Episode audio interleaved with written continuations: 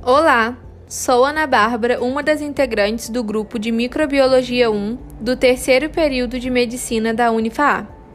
Este grupo é composto pelos integrantes Ana Bárbara Sucou, Beatriz Brito, Beatriz da Silva, Carolina Bernardes, Cristina de Abreu, Isabela Bailão, João Pedro Borges, Mariana Braga, Melissa Lacerda e Thalia Casaroto.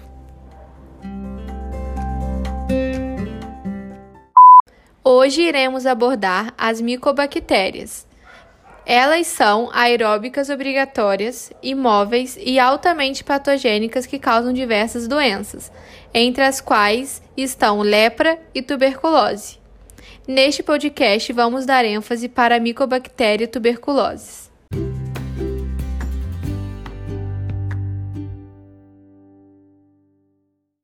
As micobactérias possuem vários fatores de virulência, entre eles a parede celular, que é rica em lipídios e é responsável por propriedades como ácido resistência, crescimento lento, resistência a detergentes e antibióticos.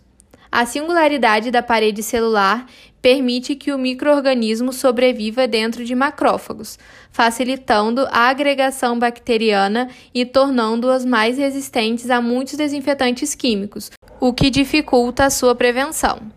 Além disso, as micobactérias toleram baixas tensões de oxigênio no interior das células do sistema imunológico.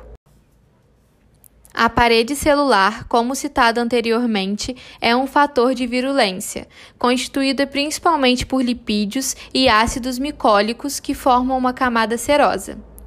Isso confere uma resistência álcool-ácido, que impede a coloração da bactéria pela técnica de Gram.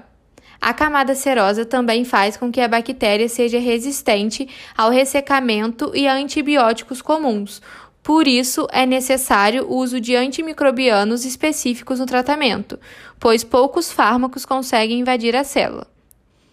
Agora, a Thalia vai falar com vocês sobre uma doença causada por esse microorganismo.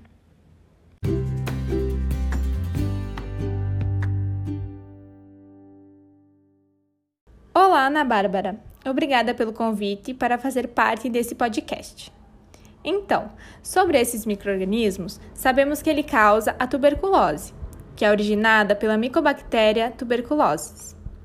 Esses bacilos são extremamente finos e delgados e possuem uma parede celular rígida que impede a passagem de corantes e dificulta a passagem de vários antibióticos. A tuberculose é considerada uma doença transmissível e infecciosa, que é que acomete principalmente o pulmão, mas pode causar danos em outros órgãos e sistemas. Em relação à proteção, a vacina BCG é usada em crianças contra as formas mais graves da tuberculose. Essa vacina é distribuída pelo SUS e deve ser aplicada nos recém-nascidos. Carol, o que você pode nos falar sobre diagnóstico e tratamento da tuberculose?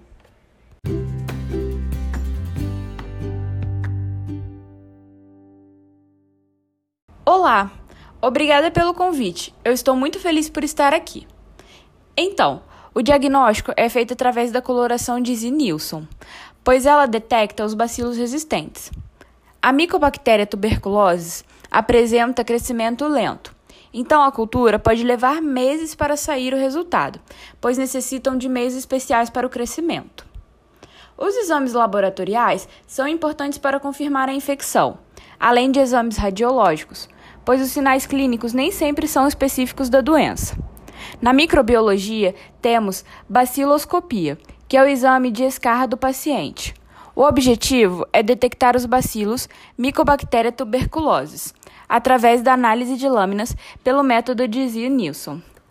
Há também o teste rápido molecular, que tem a função de detectar estes bacilos e também as cepas resistentes. Apesar de demorar mais, a cultura é o exame padrão ouro. Já o tratamento é feito através de quatro antibióticos principais, que interferem na maquinaria enzimática ou bloqueiam a síntese de algum metabólico essencial à sobrevivência do bacilo. O tratamento dura no mínimo seis meses, é gratuito e está disponível no SUS. Ele é válido para quase todas as formas de tuberculose.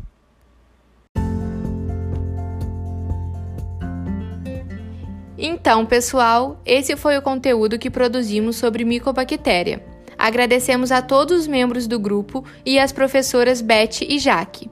Hoje ficamos por aqui e agradecemos a todos os ouvintes do nosso podcast.